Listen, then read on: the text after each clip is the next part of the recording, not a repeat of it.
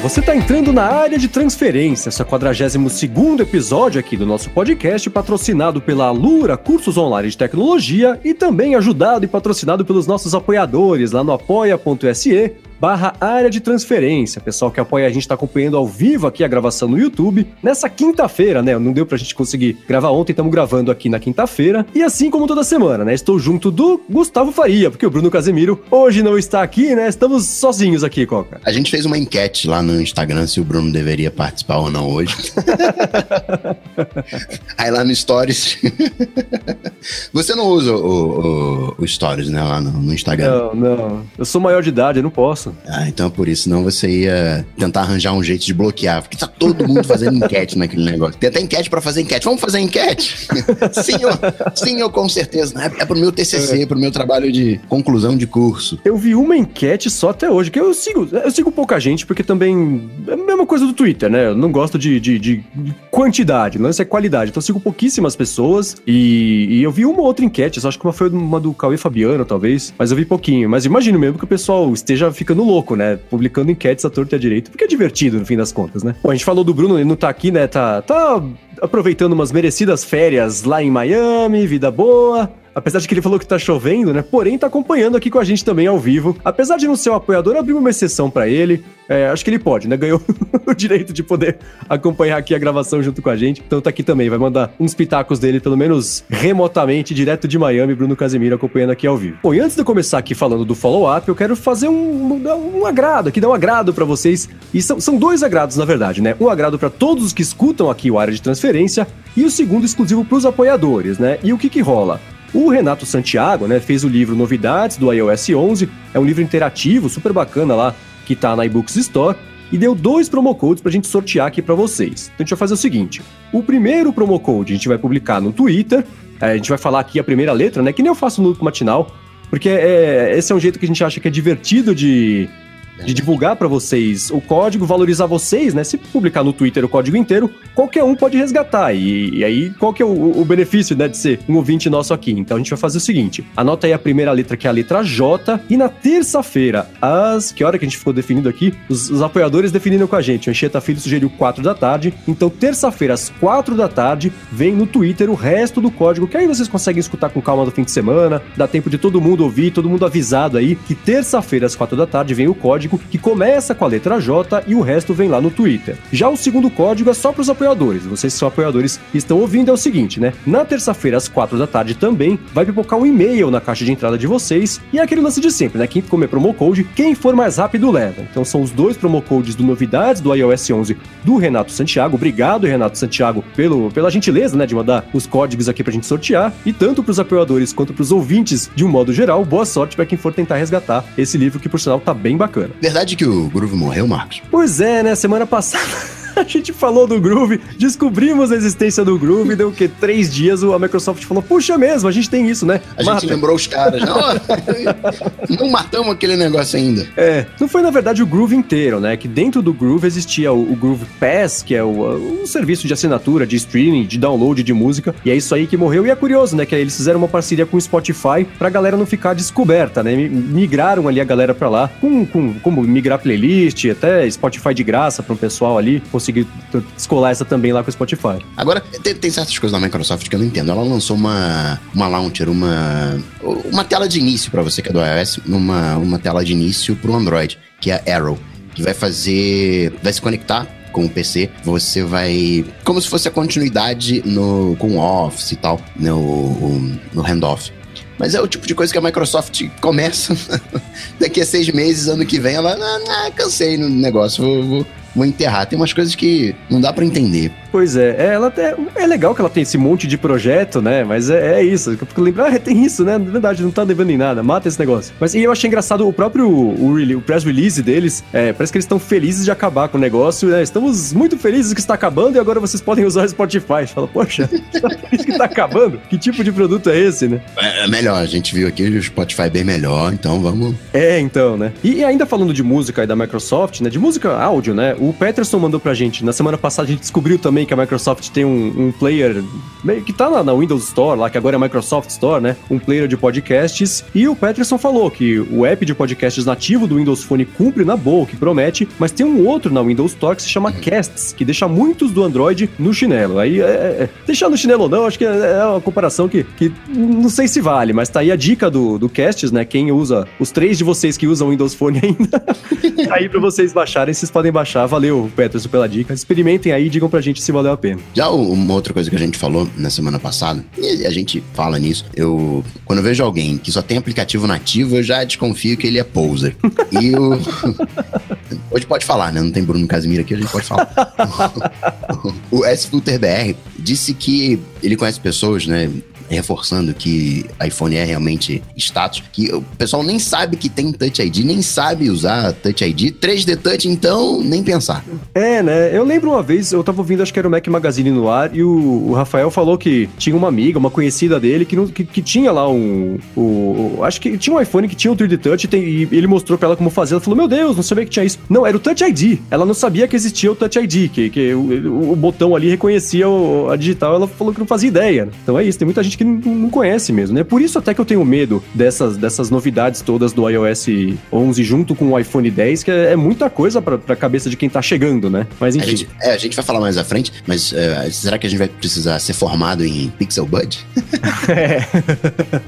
Bom, seguindo aqui com o follow-up, na semana passada a gente falou sobre alternativas do Office, né? O Bruno até falou que, que não, não tava usando o Office na totalidade ali, e o Francisco o Neto falou pra gente que, deu a dica, na verdade, pro Bruno experimentar o WPS Office, que pode ser uma boa opção. Então tá, eu não conhecia esse, então o link tá aqui na descrição para quem quiser experimentar também. Já sobre cancelamento, tanto o Nilo Neto quanto o Yoloco P disseram que eles conseguiram fazer o reembolso. Você é um pouquinho chato, porque tem que receber um e-mail, entra lá no gerenciar as compras, mas coisas de dois dias você consegue o, o reembolso. Eu pedi reembolso de aplicativo acho que uma única vez, que era um aplicativo que ele não funcionou. Eu instalei, rodava e dava crash, crash, crash. Aí eu fiquei revoltado, pedi o dinheiro de volta. Foi a única vez que eu pedi reembolso. Até para testar, mas pede muito é. reembolso? Não, eu, eu, pedi uma vez também, era uma situação parecida, mas eu acho que era, era, um app desses que, que no screenshot ele fala que é uma coisa, você abre, não tem nada a ver com o que ele fala que era, uma coisa assim. Eu não lembro nem pra que que era. Era um utilitário, uma necessidade específica que eu tinha. E aí eu pedi porque aí não era um problema meu, né? Que nem foi o app da água lá que eu sabia que não ia usar, acabei não usando de verdade. Aí, pô, a culpa é minha, né? Mas nesse outro caso eu pedi sim. Isso aí que a gente tá falando é que a gente, o, o iTunes tirou toda a parte de, de aplicativos, a gente queria saber como é que dava para pedir reembolso né, sem o iTunes e o pessoal falou e é, é uma boneca. Naquele e-mail, eu não, lembrava que o iTunes mandava um e-mail quando você baixava os apps pagos, porque isso é tão automático já, mas já tem o link ali. Valeu pela dica, Nilo. Tem umas coisas que não dá para que não dá para entender. No High agora, você tem uma coisa chamada cache de conteúdo cache de conteúdo ele tinha no macOS Server. Basicamente, o que, que, acontece? Você tem o iTunes e você tem os aplicativos no, no iTunes. E aí ele não baixa mais da internet. Ele baixa. Ele vê que tem um, um, servidor local, entre aspas, e baixa do, do iTunes do seu computador. Então, a atualização de aplicativo fica bem mais rápido. E agora você. Isso também funciona pro iCloud. E aí agora você tem isso para cache de conteúdo pro iCloud, ou seja, as suas fotos, seus documentos, eles podem ficar no computador e o iPhone baixa do computador direto, não vai mais para a nuvem. E tem também uh, compartilhar a conexão de internet mas você só compartilha a conexão de internet, né, os caches. Tipo assim, você está acessando o site da área de transferência. E o cache, o conteúdo, você não busca mais lá do, da nuvem, gera o cache no próprio iPhone. Ele usa o cache que tem do que tem no Mac. Mas só vi, se tiver conectado via cabo USB. Eu fico pensando, quem é que hoje vai usar a internet do iPhone conectando o cabo via USB? É uma coisa. Né? Cara, você quer ouvir uma coisa muito maluca? Eu fiz isso hoje. Porque eu tô, porque eu tô falando mal, né? é, mas. Mal. Cara, então, eu tava, a gente tá falando em off aqui, né? Então, tava... não, esse recurso é maravilhoso, então, legal, tô usando aqui.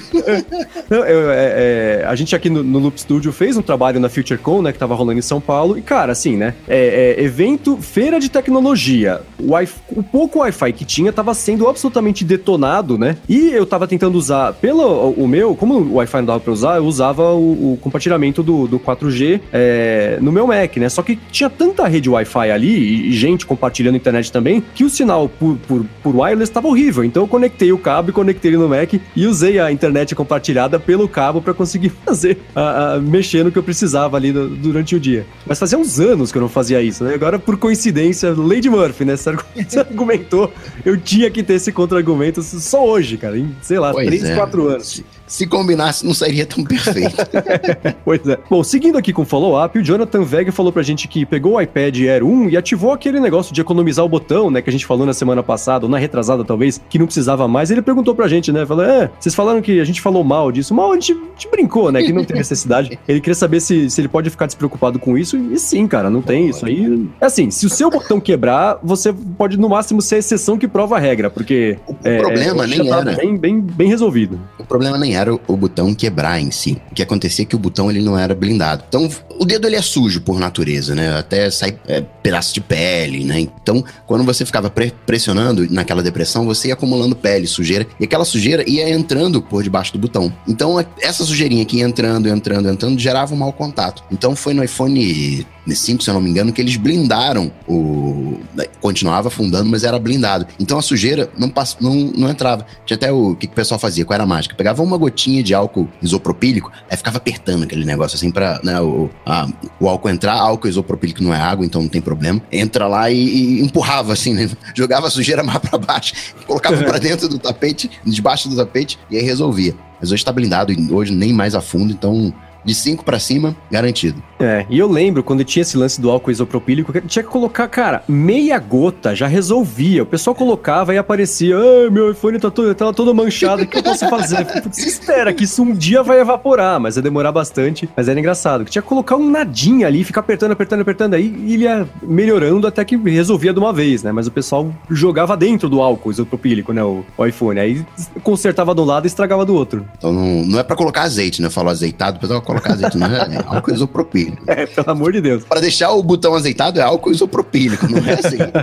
Bom, vamos lá. Terminado aqui o follow-up, vamos pro primeiro tópico do episódio de hoje, que é sobre, cara, essa semana foi totalmente dominada por caixas de som e assistentes virtuais e, e, e inteligência artificial e muitos algoritmos e aprendizagem computacional. Todas essas buzzwords vieram com, com todo o poder e fúria, né? Vários eventos, várias coisas. E a Sonos chamou bastante atenção com o evento dela, né? É, foi ali de quietinho, de quietinho e Agora eu tô cheio de dúvida desse, desses sonos. Ele é tipo o HomePod? Faz um som 360? É, eu sei que assim, a, a Sonos, o lance da Sonos sempre foi ser a experiência, é, era caixa high-end, aquela coisa mais, né, fazemos uma caixa mequetrefe ali, ela de, de, saída era mais cara porque ela era high-end, só que ela, o mercado dela acabou sendo meio comido pelas outras caixas de som que, no fim das contas, o pessoal não tá tão ligado assim em qualidade, que é uma, um, de um patamar para cima não faz mais tanta diferença, né? E ela acabou ficando para trás. Agora, eu não sei se o, o, essa, que ela lançou a Sonos One agora, né? Que é a, a, a resposta dela para esse mercado que a gente vai falar já já de caixas inteligentes e, e, conectadas. Mas eu não me lembro de ter visto que ela mapeia o ambiente, assim como o HomePod e assim não, também. Não mapeia. Eles chamam de. tem uma tecnologia, eles deram o um nome, mas mapeia. Uhum. Faz, todas elas fazem o, o beamforming. Agora, o que eu não, não saquei é. O formato é meio que novelo de lã, mas eu não sei se ela pode ficar, tipo, numa mesinha central, né? E todo mundo vai ouvir, ou se é direcional como uma caixa de som tradicional. Ah, entendi. Cara, pelo design dela, ela é não é exatamente circular, né? Ela é um quadrado arredondado ali e, e ela parece uma torre e a grelha tem toda a circunferência dela. Então eu imagino que ela consiga fazer, é, distribuir o som é, é multidirecional, não seja só pra frente. Agora, o que me chamou bastante atenção nela, eu tô achando legal e meio perigoso isso de assim, né? A, a Sonos agora vai ter a Alexa embutida, a, a, Amazon, a Amazon e ela são concorrentes, mas nesse ponto a Alexa também vai para lá. Essa mesma caixa no futuro vai ser compatível com o Google Assistente e vai ter o AirPlay 2, né, que embora embora a Siri não seja nativa ali na caixinha, vai dar para usar o AirPlay 2 para você conseguir ativar a Siri e comandar Sonos, né, pelo menos rotear ali o som para sair um som bacana na Sonos, mesmo você tendo o iOS. E eu acho que esse é o único mercado de tecnologia hoje que você tem diferentes ecossistemas, mas todo mundo meio se conversando, se visitando ali, né? Você tem no Google Home compatibilidade nativa com o Spotify, além da compatibilidade nativa com o Google Play Música. É, agora essa caixa da Sonos chegando com a Alexa e o Google Assistente, as, os dois assistentes, né, que são concorrentes, e o Google com uma caixa de som, a, a, a Amazon com uma caixa de som, os dois ali, todo mundo meio se, se, se, se visitando ali, né? Tô sentindo falta da Microsoft nessa. É, então, eu não, sei, eu não, eu não consigo imaginar hoje a Microsoft lançando uma coisa dessa. Acho que o. o tem Cortana. é, mas é, Podia Cortana- entrar Cortana na Sonos. Poderia, sem dúvida. É que a própria Cortana, é, apesar de já, sei lá, quando eles. Quando que ela chegou no, no, no Windows, que foi no Windows 10, ela saiu nos outros lugares também, mas ela não, não, não tá engatando. Acho que a Microsoft parou, tirou um pouquinho o pé ali dos investimentos na Cortana. Eu não vejo mais tanta notícia sobre ela, e até de compatibilidade, né? E chegar em outros lugares, tá meio mais ou menos. Perdeu até o posto pro, pro, pro Google na busca do, da Siri do iOS. É, então. Agora aquela Harman. Harman Kardon. Cardon, é. Que é da Samsung. É da Samsung. Tá matar também a, a Cortana.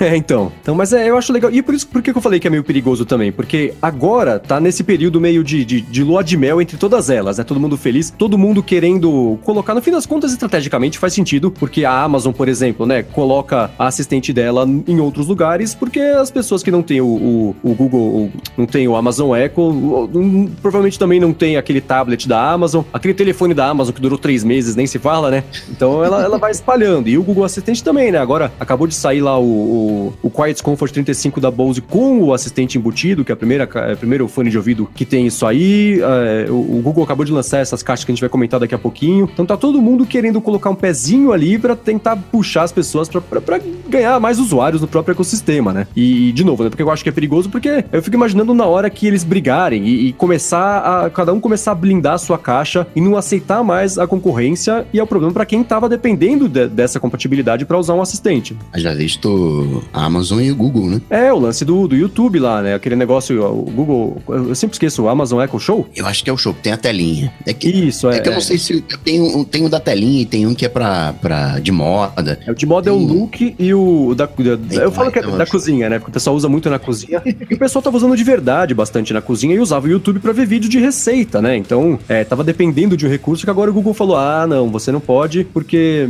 É, explicou, né? Mas é, é, ele vai lançar a caixa própria. E eu acho que é aquela coisa também, né? A- o player do YouTube do Amazon Echo Show provavelmente não era do jeito que o YouTube quer, de mostrar anúncio, de, de, de rastrear o usuário, de manter o usuário ali circulando entre os vídeos, né? Fazer recomendação, já encadear um vídeo no outro. Então não sei até onde essa experiência errada que o, o Google falou que eles estavam proporcionando pro YouTube é errada pro usuário ou errada estrategicamente pro Google lá, que não tava conseguindo ganhar em cima do YouTube instalado lá no Echo Show, né? Agora, do evento do Google, qual foi a coisa que você mais gostou? Ah, eu gostei das duas caixinhas, porque eu tô louco com caixinha de som, né?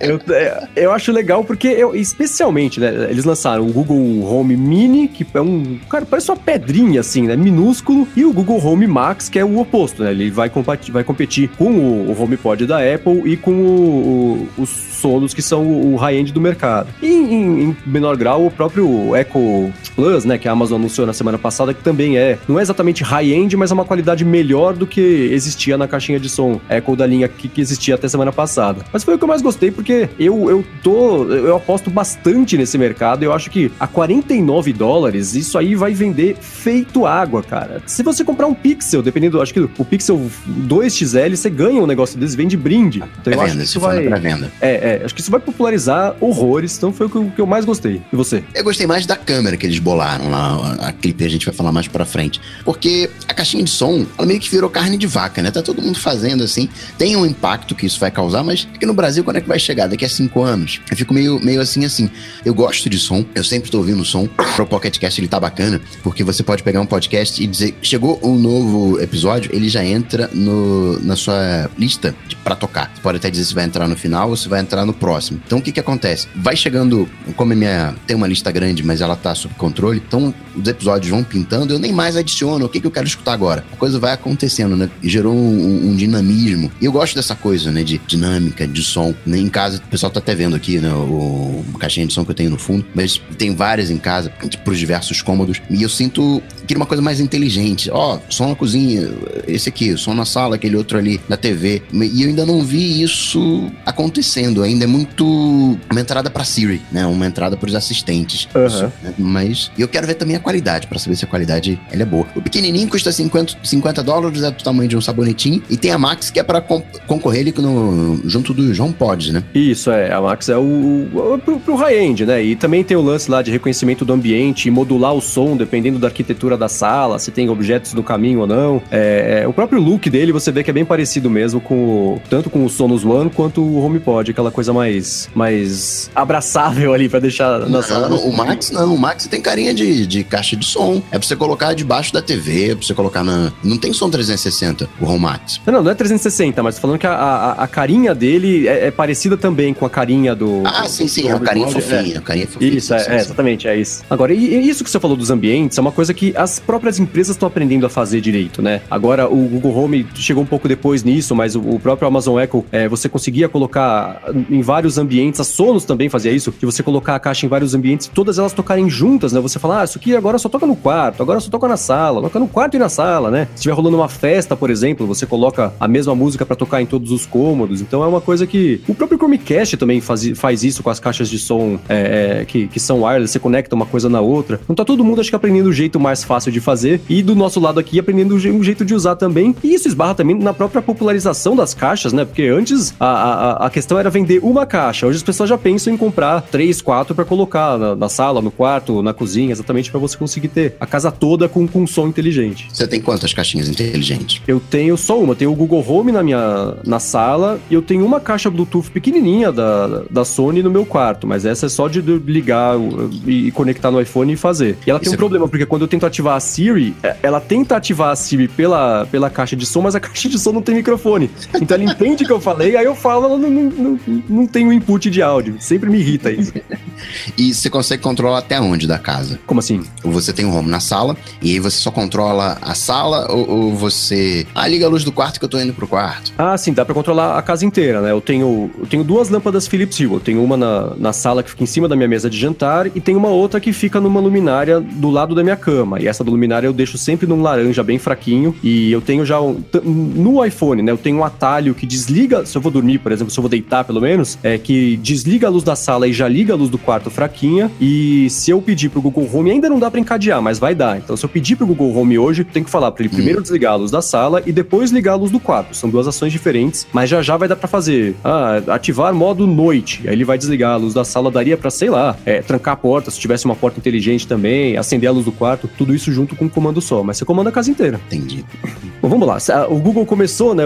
Não sei se ele começou, na verdade eu vi o evento, como tava lá fazendo acompanhamento da, da FutureCon essa semana, não deu pra parar pra ver o evento, então eu vi as notícias na hora que elas foram pipocando aqui na minha timeline e a gente tiramos aqui as caixas de som da frente. Vou falar dos telefones, né? O Google anunciou o Pixel 2 e o Pixel 2 XL. E cada vez que eu falo Pixel 2 XL, eu lembro. Você lembra do robozinho 2 XL, que eu acho que era da estrela, sei lá? Que ele vinha com umas fitas cassete e você. Ele era tipo meio escolha sua aventura, assim. Aqui na descrição, pra quem eh, tá o, a, imagem, o pessoal vai lembrar. Um, um, marronzinho, né? Ele era. Eu acho que ele era, ele era um, um bege e, com detalhes pretos e, e cinza. Ele, ele tinha a mão na cintura. Isso, é. Ah, é. é. Sei qual é. Então, era o 2XL. Sempre que eu falo Pixel 2XL, eu lembro do robozinho.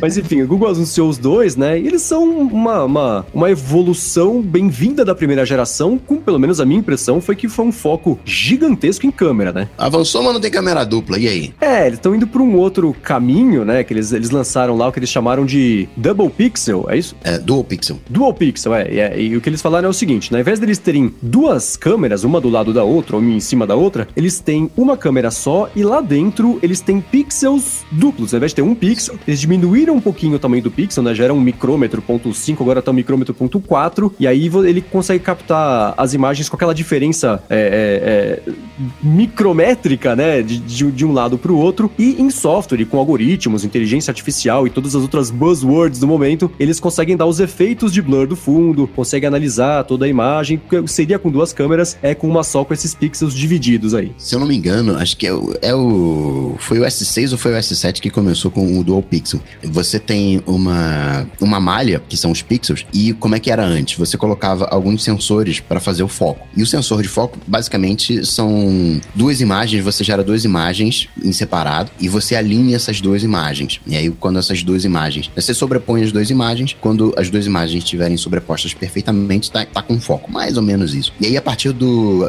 Foi do 6 ou do 7. Eles, ao invés de terem esses, esses sensores espalhados, sei lá, dois, três, quatro, espalhados pela, por essa malha de pixels, eles transformaram todos os pixels em duplos. Então, cada pixel, na frente de cada pixel, eles foram divididos em dois, e na frente de cada um deles você tem uma lente em separado. E aí, eles alinham essa imagem, esse pixel, para ter o, ter o foco. E aí, acaba que você tem duas câmeras numa só. E aí, faz essas contas matemáticas que você falou para conseguir borrar o fundo. Por isso que você não tem no, no iPhone padrão, sem ser o Plus, o que não tem câmera dupla, por isso que você não tem o efeito de borrar o fundo, porque é só uma câmera. E com o, o, Pixel, eles, os caras conseguiram fazer um esquema de simular duas câmeras, né? É, que no fim as duas câmeras simulam o olho humano, né? Pra você ter profundidade, uhum. você tem que ter dois pontos de vista com uma separação pequena ali, e aí você tem a profundidade, né? Eles fizeram isso. E aí, pelo menos no, no evento, eles falaram que cada lente de cada celular que é feito, ela é, é, é calibrada individualmente ali para exatamente conseguir ter essa exatidão nos, nos microns ali de, de para dar o efeito certo e a coisa funcionar. Agora, além de, de, de ter esse, o double pixel, né? É, é, a, a, abertura mudou, né? Agora é 1.8, era, era 2.0, então tá, tá mais bacana. É, eles têm o algoritmo de, de, de, de, estabilização, então é estabilização ótica e estabilização é, digital, né? Tem um vídeo que, cara, parece mágico. Tudo bem que é um vídeo que é promocional, feito pelo Google, então, assim, é, é, é, não que eles vão roubar no jogo necessariamente, mas acho que vale a pena esperar um pouquinho para ver os testes do mundo real, né? Mas eles mostraram lá um vídeo é, feito com estabilização e sem estabilização, né? Um aparelho de cada lado fazendo captação ao mesmo tempo de uma estrada e moto. E é, cara, é ridículo. O, sem estabilização ele chacoalha feito louco, com estabilização parece que ele foi feito com um, um drone deslizando na manteiga, assim, sabe? É uma coisa super lisa e estável e, e numa boa, assim. É, isso foi bem impressionante. Além disso, essa câmera também tem o lance de. É, os live fotos que tem no iOS, agora tem os motion fotos no, no, no, no Pixel, né? Então é, é basicamente a mesma coisa, que é ótimo, porque é super legal esse, esse recurso. No dia a dia ele pode até ser meio besta, mas quando você tá viajando, é muito legal de ter ele ativado para você ter uns segundinhos ali a mais das fotos, que é sempre um. Parece aquela coisa meio do Harry Potter, né? Que você abre o jornal e tem lá a foto mexendo um pouquinho. Acho que é meio por aí, dá um efeito bacana. E também tem o lance de AR, né? Eles, eles entraram do jeito certo agora em AR, que é parar de querer fazer aquele Project Tango, que não ia pra frente porque tinha que ser um hardware específico, e fizeram um, um AR Core, que é tipo AR Kit, e o Google Pixel 2 é perfeitamente é, é, desenvolvido para tirar proveito disso. E ficou impressionante, né? Aquele, o, o exemplo que eles deram lá do Stranger Things no palco ficou bem legal. Verdade. Agora, a câmera, ela recebeu 98, né? O, é 98 na câmera e 96 no vídeo. São números altos. Do, do Jackson Mark, né? Exato. Mas, por exemplo, o modo retrato não é lá assim, essas coisas, né? Ficou meio. Do próprio iPhone, sendo duas câmeras reais, já não é lá essas coisas, né? Quando você pega um fio de cabelo, né? Dá uma. É, é matemático a coisa, né? Do Google também fica meio assim, assim. Então tem o. A câmera é boa, mas é boa se for tudo bem, né? Se sair um pouquinho ali do, do, do usual, vai, se comportar como câmera de smartphone. Sim, é, é o, o, grande problema de todos esses modos retratos por software é justamente o recorte de cabelo, que é o mesmo problema que qualquer pessoa que já mexeu com imagem desde que existe o Photoshop 1.0 sabe que recortar cabelo é um inferno, cara. Bem que eu e você não temos mais esse problema, né? Mas para as pessoas que ainda têm cabelo, sabe que, que uh, quando você. Aliás, você tirar foto, modo retrato foto de cachorro, sei lá, se você der um zoom ali, na parte fininha dos pelos ali, você vê que tá. Fica um recorte meio mal feito. Por software é, é difícil, né? Você conseguir ter uma exatidão muito grande, mas o Google falou lá que analisou não sei quantas milhões, talvez até bilhões, não lembro se eram com M ou com B, é, de rostos para conseguir fazer o recorte do cabelo melhor. Mas isso esbarra num limite que, que hoje é meio impossível de você conseguir resolver, que é você nunca conseguir fazer uma, uma qualidade de, de fundo borrado e separar o fundo da frente que seria feito com, uma, com lentes e, e um, um, um, o recurso ótico, né, para você conseguir chegar nesse efeito. Agora, vale isso tudo, o preço do Pixel? Então, eu não sei, é, né, eles, eles lançaram, aliás, outra coisa que eu queria comentar com você, né, eles fizeram, lançaram de 64 e 128 GB só, a Samsung lançou o, o, o, Note 8, acho que lá fora são três tamanhos, mas aqui no Brasil é de 64 e 128 também, a própria Apple lançou de 64 e 256 os iPhones, acho que é isso, né? Você vê que as empresas estão parando um pouquinho de dar a escolha e, e, agora são duas opções, é a enquete do Instagram, né? Você vai ter que usar muito ou pouco, e, e é isso, e, e o, o base C64, eu acho que você já consegue resolver o problema aí de 90% das pessoas vai ter espaço de sobra, né? E se você precisar de mais, você tem a outra opção. E se precisar de mais ainda, danou-se, né? Usa é, é, nuvem, aprende a administrar o espaço que você ocupa, porque tem alguma coisa é, é errada pro, na parte de telefone, né? Então, eles começam a 650 dólares o de, o, o de 64 GB, o Pixel 2, só do tamanho normal, e vão até 950 do Pixel 2 XL é, é, de 128, né? É caro, mas tá abaixo dos, dos, dos topo de linha dos, dos outros, né? O iPhone 10 começando ali a mil dólares, o próprio Note 8 acho que é 950 que ele começa? 950. Então, é, acho que assim, não é barato, mas eles estão aproveitando esse vácuo aí de, de, de preços, né? E estão se posicionando num, num, num, acho que, que, de uma maneira que é competitiva para esse, esse, essa faixa do mercado. Além do, dos Pixels smartphones, eles também lançaram uma espécie de, de, de Pixel iPad, né?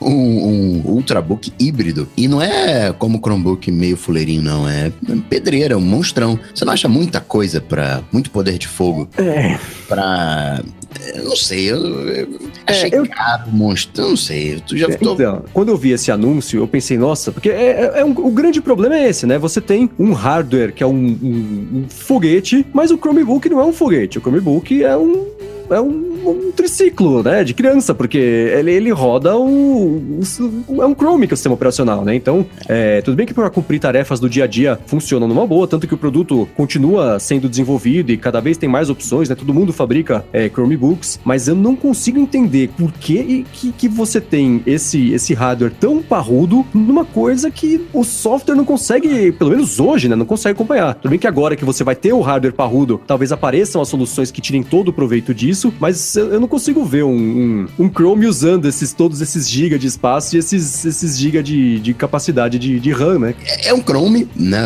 Basicamente é um browser, mas agora, desde o ano passado, você consegue rodar também os aplicativos Android. Sim. Mas é aplicativo Android, né, não tem aplicativo Android para uh, tablet, é de smartphone. Então ficou uma coisa. Ficou no meio do caminho, ele é híbrido mesmo, né? Uhum. É, é um híbrido, ficou ali meio, meio preso e eu não sei se o, o Google viu, pô, o, esse Chromebook ele não tá vendendo bem, não tá, né? Não, não colou esse Chromebook fuleirinho. Vamos fazer um Chromebook é, monstrão para ver se cola. Mas é. Não sei. Acho que o cara que tem mil dólares. Mil dólares. começa a mil dólares, cara. É, você compra um. Você consegue pegar um Surface que tá mais próximo de, né?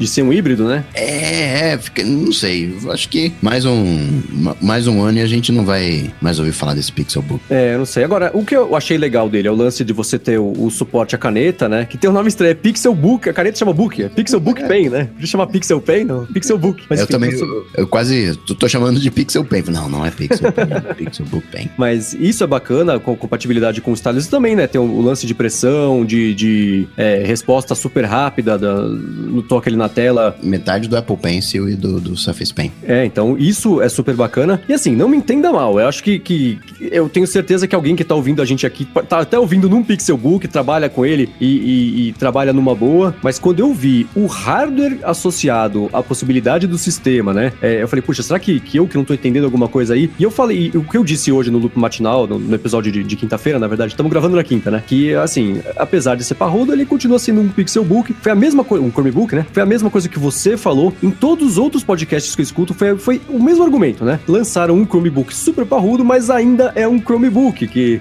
tem uma certa limitação inerente ali do sistema. Mas vamos ver, né? Com o hardware tem parrudo. Testar, pode... Tem que testar. Nessa é, de, claro. de, de testar, é que a gente tem as telas maiores. Se a Samsung. Na verdade, se o Android não fosse. Né, hoje o Android melhorou muito, mas antigamente o Android era um devorador de bateria. E para ficar a coisa melhor, os caras começaram a fazer aparelhos com a bateria maior e com a bateria maior veio uma tela maior e todo mundo gostou da tela maior. Então tem que testar porque é nessa que a gente se descobre. Se a gente ficasse só contando com o Steve Jobs, a gente teria aquele iPhone de 3 polegadas e meia até hoje. Pois é. É, concordo. É, é isso. A própria Amazon, né, testou lá o, o Amazon Echo e é. deu certo, quase deu origem a essa categoria de produtos que tá todo mundo três anos depois aí chegando feito louco e falando: Ah, é para isso que serve, então acho que agora eu vou lançar um também. Poxa, que legal, né? Eu acho que tá, tá meio por aí. Mas, putz, passado, né? Falamos da, do, do celular celulares, das caixas de som e do Pixelbook. O produto, acho que foi o momento Amazon do, do evento evento foi o lançamento, o anúncio, né, da, da Google Clips, que é aquela câmerazinha. Mas antes de falar da câmera, eu quero falar sobre a Lura Cursos Online de Tecnologia, que é a patrocinadora aqui do nosso podcast, está patrocinando mais esse episódio. Hoje, entrando lá no alura.com.br barra área de transferência, você consegue ver os 428 cursos que eles têm em várias áreas de atuação da tecnologia, programação, front-end, back-end, infraestrutura, design, business, né? Eu tava dando uma espiada nos cursos só de business que eles têm. Eles têm lá de marketing digital, tem de Excel, que também é, é, são dois, parece que são duas coisas super separadas, mas não, né? No fim das contas, é, é você vai lidar todo dia com isso, né? Então, é, é, se você tava até pensando em aprender Excel, excelente oportunidade, tem um monte de curso, um monte de aula para isso lá. Tem curso de, de agilidade, que é a parte de métodos ágeis, Scrum, pessoal de, de startups tá bem ligado no que, que é isso aí. Tem vários cursos lá, são seis ou sete cursos só sobre Scrum e agilidade e, e métodos ágeis. Tem curso de SEO e AdWords, né? Que também é super importante para qualquer pessoa que queira aparecer ali na, no, no mundo, né? No, ser encontrado ali no Google. E tem um que eu achei super legal que eu não conhecia, que é um curso de modelagem unificada para projetos com diagramas, né? Um método chamado UML, que é um jeito meio, meio, meio estabelecido aí, meio é, é, tradicional e, e padronizado para você fazer os diagramas para conseguir administrar aí os projetos e tudo mais. Então, isso tudo só na parte de business, né? Então, fora isso, tem também de todas as outras áreas que eu falei, de programação e, e design e tudo mais. Então, faz o seguinte: entra lá no alura.com.br barra área de transferência, dá uma boa espiada em todos os cursos que eles têm a oferecer e quando você resolver se matricular, você vai ganhar 10% de desconto para estudar durante um ano lá com eles, né? Não é só é, você faz um curso e acabou, você tem aí um ano inteiro para fazer quantos cursos, quantas vezes você quiser. É bem possível que você faça um curso hoje e daqui seis meses, se você fizer de novo, vai ter mais coisa, né? Que eles seguem atualizando ali os cursos que eles já têm, além de também ter os cursos novos que eles adicionam semanalmente aí. E fora isso, tem fórum, você baixa o aplicativo e vê a aula offline. Tem o Alura Start, que é um lance bem legal que eles têm de programação com ciência. Dependendo do plano que você escolher para se matricular, você ainda ganha livro digital, ganha curso de inglês. Tem um bando de coisa aí. Então entra lá no alura.com.br barra área de transferência para ganhar 10% de desconto e estudar lá com eles durante um ano. Obrigado, Alura, pelo patrocínio aqui de mais esse episódio do Área de Transferência e a você por visitar lá o site deles, conhecer melhor a Alura e também dar uma moral pro patrocínio que eles estão dando aqui pra gente. Obrigado, Alura. Bom, vamos lá. O Google anunciou um produto que a princípio foi tão confuso que derrubou as Não, ações. não, não, não, não, não, não, não. Foi, foi o melhor produto. Existe coisa Eu mais achei chata. ótimo. Existe coisa mais chata do que você editar vídeo. Você faz, viajou, aí fez os videozinhos e tal. Existe coisa mais chata do que você de pegar as fotos boas, editar vídeo? Não tem. Não, eu não sei porque eu nunca fiz. Exatamente por isso, né? Que é chatíssimo, né? Quando eles anunciaram, né? Uma câmera super pequenininha, bonitinha, simpática, assim, né? Com uma lente lá. E aí, a hora que eles anunciaram, que eu falei da GoPro, né? Caiu 6% as ações da GoPro. Porque falaram, meu Deus, vamos matar a GoPro. E não é isso, né? São- A GoPro é uma câmera de, de vídeo 4K pra filmar esportes e pessoas super ativas, né? Pelo menos em teoria, né? O pessoal compra e não sabe o que fazer com ela depois. Mas É, essa não, o câmera... aí- pessoal até sabe, mas o problema é editar. Eles não editam ainda, a gente não sabe o que a galera tá usando. É, então, exatamente. Ó, um- não é um follow-up. um- um- o Bruno aqui tá acompanhando ao vivo e falou também: valeu, Alura, pelo patrocínio. Pra registrar aqui a- a- o agradecimento dele também, remoto lá, direto de Miami. Mas voltando aqui pra câmera, né? O lance dela, eu achei, eu não sei, de novo, eu não, eu não vi a apresentação, então eu não sei como que o Google contou a história dela, mas o, o, que, como eu contaria se eu estivesse na equipe de marketing da câmera, seria assim, né? De você, é, é, se você vai participar de um. Você vai ter uma festa em casa, ou se você vai fazer uma viagem, sei lá, pra você sair na foto, né? E todo mundo junto sair na foto, se você gosta sair na foto, a câmera resolve esse problema. Você liga a câmera, deixa ela num canto lá e ela sozinha reconhece os momentos importantes, de novo, com aprendizagem computacional e machine learning e tudo mais, e, e reconhece os momentos, tira as fotos, né? Tira também sequências curtas de vídeo de 7 segundos ali, sem áudio, né? O lance dela é uma câmera fotográfica, né? De, de vídeo. Faz um, um- O que eles chamaram agora, que viram os, os motion stills, os motion fotos, e faz tudo sozinha, né? Tira as fotos, reconhece rosto de gente, reconhece bichinho de estimação, que eu achei a coisa mais legal. bichinho de estimação ele reconhece também. E é uma câmera pequenininha, só não é barata, né? Custa acho que 250 dólares, que é meio, É. meio caro, né? Mas enfim, Tudo, super tudo bacana. caro. Não teve nada barato. Só o Mini. O Mini tá baratinho. Uhum. Mas o resto foi, foi tudo caro. Eu achei mega legal a, a ideia. Porque hoje a gente tá num momento em que uma câmera. Você consegue. Não, eu consigo entrar numa loja e comprar uma câmera que grava com qualidade de TV. Então a tecnologia já não é mais o problema. O problema é editar, é iluminação, é fazer. Né, o- já entra num- falta o poder humano, né, que a inteligência artificial tenta resolver. E eu achei isso sensacional. Porque essa pessoa pergunta aqui pro. manda pro, pro telefone, e o telefone, ah, não, essa pessoa aí é fulano, faz o. Ah, sensacional. o Bruno mandou aqui, quase comprou uma GoPro, ainda bem que não comprou. Não, mas é, é são, são pro, propósitos meio diferentes ali. Mas eu achei muito legal. É, foi a aposta do Google de, de que veio, ninguém esperava por um negócio desse, e, e, parece é o Google, o espírito de Amazon, né? Falando, ah, tivemos uma ideia, lança e vê o que acontece, joga na parede, se grudar, é sucesso, né? Então é, é meio por aí. Eu achei bem bacana. Agora, uma coisa que eu não tô vendo, que instintivamente eu pensaria que o pessoal ia se preocupar, é o lance de você ligar uma câmera, deixar aberta na sua casa, ela ficar o tempo inteiro ali observando e tirando as fotos e montando. Eu falei, eu pensei que as pessoas iam ser mais, mais pessimistas nesse ponto. Né? Meu Deus, eu vou deixar a câmera conectada à internet é, é, o tempo inteiro ali. Primeiro que ela não é conectada à internet, né? Segundo o Google, tudo Só fala com o aparelho. Só fala é, com o aparelho. É, é, local, nada sai do aparelho, fica tudo ali, então não fica analisando. É quase como se você tivesse pegasse a câmera do aparelho, tirasse ela do aparelho e colocasse. É como se você tivesse o seu aparelho, né, o seu smartphone gravando. É, não tá conectado a nada, não é independente. Mas óbvio, né? Se invadirem, mas tende a ser um pouco mais fechado. Uhum. É, mas eu não. É, é, engraçado, acho que já estamos chegando nesse momento em que é, as pessoas ou se conformam ou param de pensar a respeito de, de, de abrir mão da privacidade para ter ali um, um benefício. Tudo bem que é uma coisa super específica. Não imagino que essa câmera vá vender bastante, no, no, no pelo menos nesse começo, né? Que é uma coisa meio, meio alienígena ainda, mas é uma ideia legal e de propósito. Eu falei que a câmera é bonitinha, é simpática, ela é feita para parecer oh, oh, pouquíssimo ameaçadora, né? Exatamente para as pessoas não terem medo de deixar ela ali é, aberta e, e, e, fotografando a casa e escolhendo os momentos certos para virarem, para essas coisas virarem memórias ou não, né? Acho que hoje em dia qualquer coisa pós Google Glass, que tinha uma câmera literalmente ali no olho gravando tudo a todos, a gente já tá, a gente acostumou já. É, é, é isso, né? É que eu, alguns episódios eu falei que as gerações futuras não vão ter nem a expectativa de ter é, privacidade, já vão partir da premissa de que estão sendo observadas e, e viraram o produto. Acho que estamos chegando já nesse estágio, né?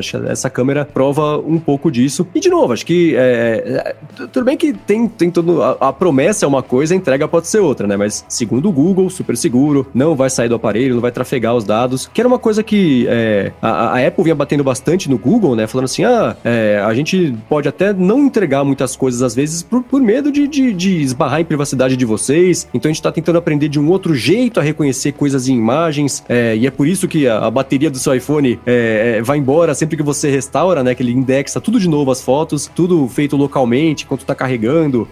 Então você vê que o Google tá mudando um pouquinho essa, esse jeito de atuar para também só fazer coisas localmente e não ficar trafegando esses dados e foto, né? Que é uma coisa super íntima, e não íntima de, de, de ponto de vista de, de, de, fotos sacanas ou de sacanagem, mas íntimas de, de, são coisas pessoais, né? Fotos são as memórias, as festas, tudo, né? Enfim, esse é um produto que eu achei curioso e, e hoje eu não teria, mas eu, eu acho que essa é uma ideia que, que pode dar frutos aí mais pra frente, conforme a tecnologia for evoluindo. E, de novo, né? As empresas e pessoas acharem outras aplicações e o jeito certo de entregar esse tipo de coisa. Sim. Tá todo mundo fazendo a mesma coisa. Microsoft tá com visão computacional, a Apple tá, o Google, além desse dessa linha, dentro do próprio Pixel, como teste, você tem o Google Lens, que identifica, ah, isso aí é um livro, você tirou foto de um livro, uma capa de um livro, e, e acaba dando mais informações, faz esse processamento, e já já, ano que vem, isso vai estar disponível em todos os Android. Então, privacidade já foi, acabou, vamos virar essa página. É, agora, uma coisa que me surpreendeu sobre a Clips, é Clip, é, clip, é no plural ou no singular? É Google Clip ou Google Clips? Os,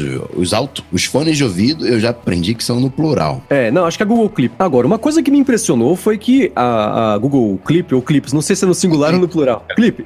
É no plural. Ela é, ela é compatível com os Pixel, óbvio, né? Acabaram de lançar, mas também com o, os Galaxy S7 e 7 8 e com o iPhone 8, o que me faz pensar justamente se o Google não tá muito preocupado em, em ter uma adoção grande nesse primeiro momento, né? Então abrir um pouquinho o espectro e deixar a concorrência também aproveitar essa novidade que, de novo, né? É perigosamente simpática, né?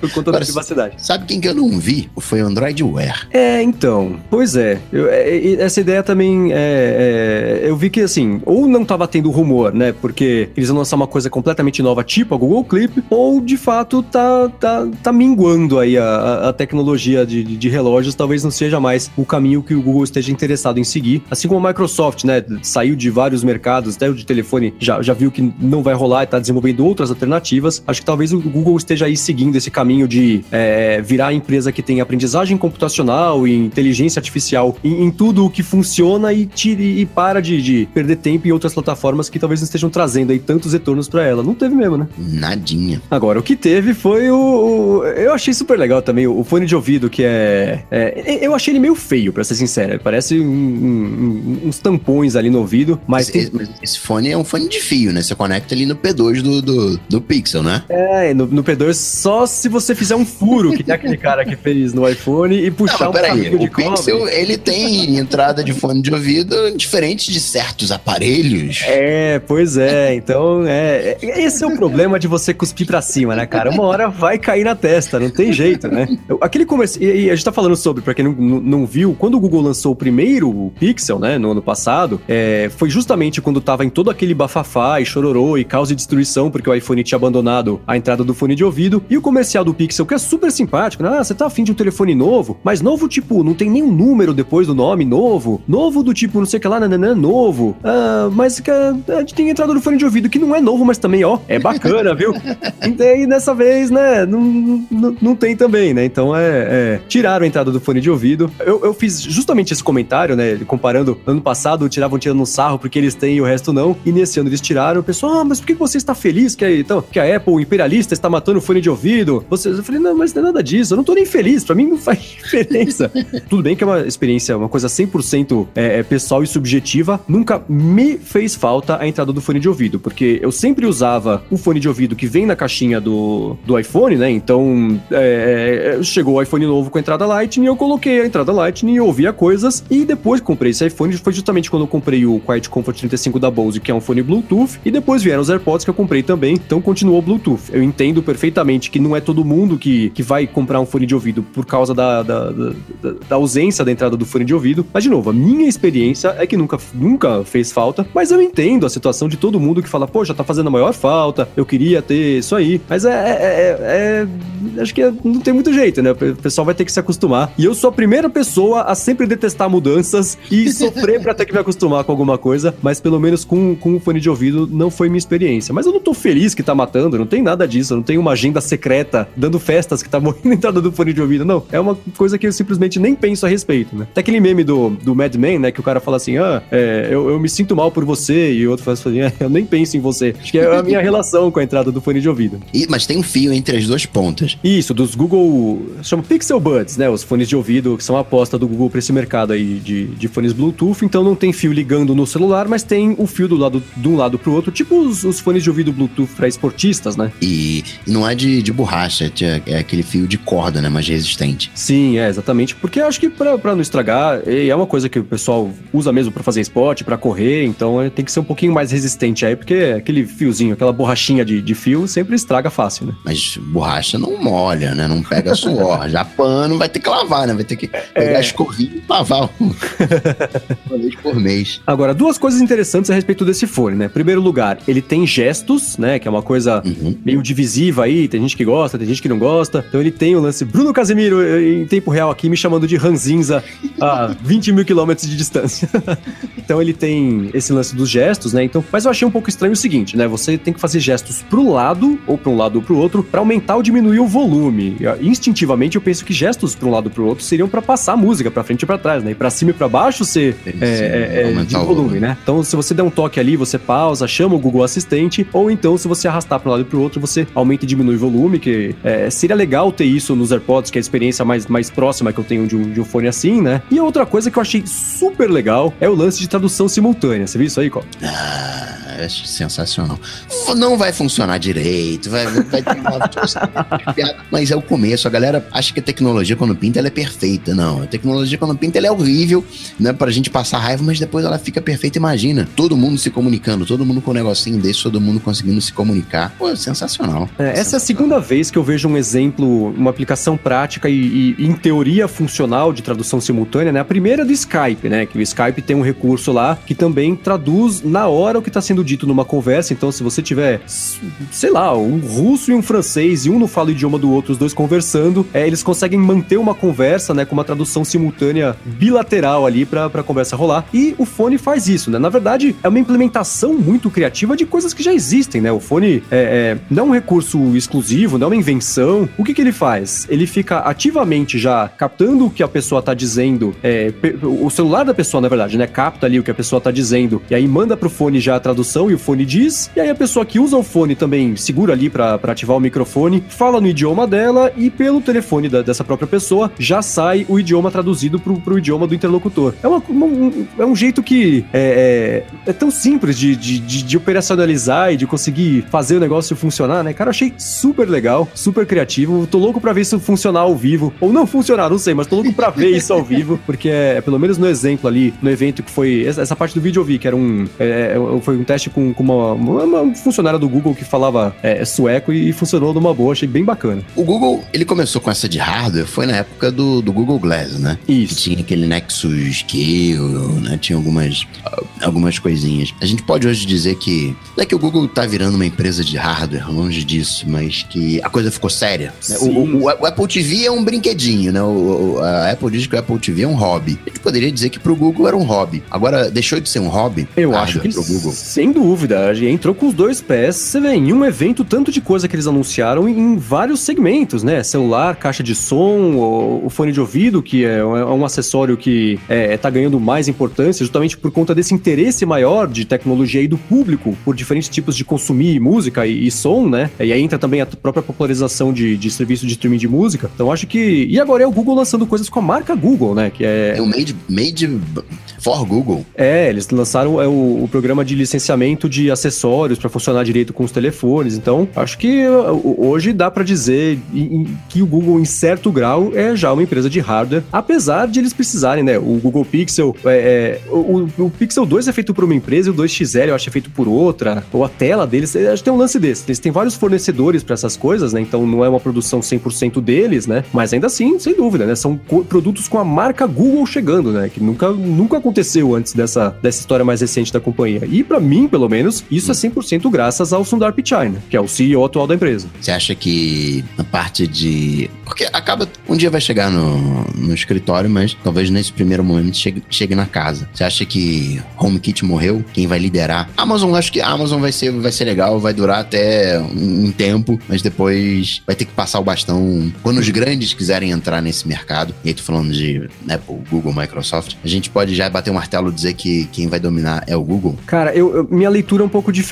Eu acho que a parte especialmente de objetos conectados, seja em casa ou até no escritório, ela, ela quer ser livre. Ela, ela não tá aceitando, não tá conseguindo se encaixar nesses ecossistemas fechados. Então eu acho que as empresas estão acabando conseguindo se adaptar um pouco e, e, e, e vão abrir isso aí, né? Então você tinha, por exemplo, antes, se você queria comprar uma lâmpada, você precisava ver se você tinha um iPhone ou um Android, porque a lâmpada funcionava em um, não funcionava no outro, não se conversavam. Isso tá mudando, né? As empresas estão tendo que abrir mão um pouco de, de ditar qual que é a especificação e, e, de ditar as regras do jogo. Primeiro, né? Em prol de, de você conseguir ter uma adoção maior, né? Porque se você flexibilizar isso, dá para desenvolver de um jeito bem mais barato, a distribuição aumenta, né? É, só tem benefícios, né? Então eu acho que não é que o, o HomeKit morreu, eu acho que é, as coisas vão funcionar com o HomeKit, com o, a solução do Google, com a solução da Amazon, elas vão se conversar, ainda bem, inclusive, né? Eu acho que é, é mais por aí. Porque você. Alexa é legal, é bacana,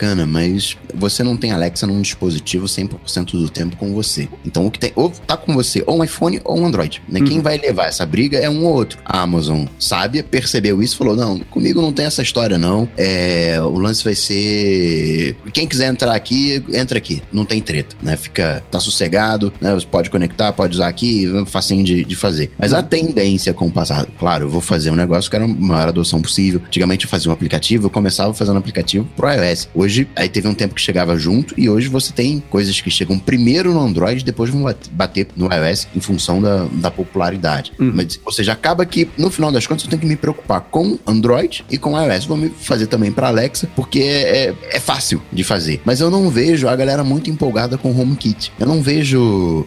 Eu não vejo o HomeKit acontecendo. Tá ali disponível, mas não engrena, sabe? É, Sim. Patinando, é. patinando, patinando. Tem a câmera, ok, tem uma coisinha outra que pinta. Mas olha com o Google que sensacional. Você pega uma campainha, coloca ali na porta. A campainha tem uma câmera. Opa, peraí, quem é que tá aqui na porta? Pergu manda isso para você, quer dizer, pro seu aparelho. O aparelho identifica que é. Faz o, reconhecimento facial, não. Isso aí é teu amigo. Já te avisa, ó, teu amigo tá lá na porta, abre ou não abre a porta. Assim, é, a chance do, do Google conseguir integrar tudo isso, acho que é bem maior do que uma Amazon tem condição de fazer. E algo que a Apple não tá disposta a fazer em função da privacidade. Sim, é, o Google tá numa situação privilegiada nesse ponto justamente por isso. A Amazon, ela tem a criatividade e a tecnologia para distribuir algumas dessas coisas, mas ela não tem o alcance, né? Você vê, assim, é, é, é a operação é. da Amazon no Brasil hoje até só, só tem Kindle, por exemplo, né? E nem todos ainda por cima. O Fire Tablet mesmo não é vendido aqui, então ela não consegue distribuir desse jeito. E a Apple, por outro lado, é isso, né? Ela, ela tem um ponto fraco que está melhorando, mas ainda é um ponto fraco que é serviços de um jeito geral, né? Quando que aquela fechadura, né, para exemplificar a August, que é uma fechadura inteligente, quando que ela vai tirar uma foto de quem tá na porta, mandar pro teu iPhone,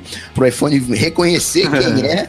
E, então, mas é, era justamente aí que eu ia chegar. O, a, a, o privilégio do Google neste ponto é que eles são os donos da Nest, que fabrica um monte. A especialidade da Nest, né? Ela começou como uma fabricante de termostato, né? Foi fundada pelo. Como é que ele chama lá? O, o que fez o iPod? O Tony Fadell, que trabalhou na Apple, fez o iPod, saiu, montou a Nest, que era de termostato. E aí começaram a fazer câmera, não sei o que lá, não sei o que lá. Google comprou, chutaram o Tony Fadell de lá.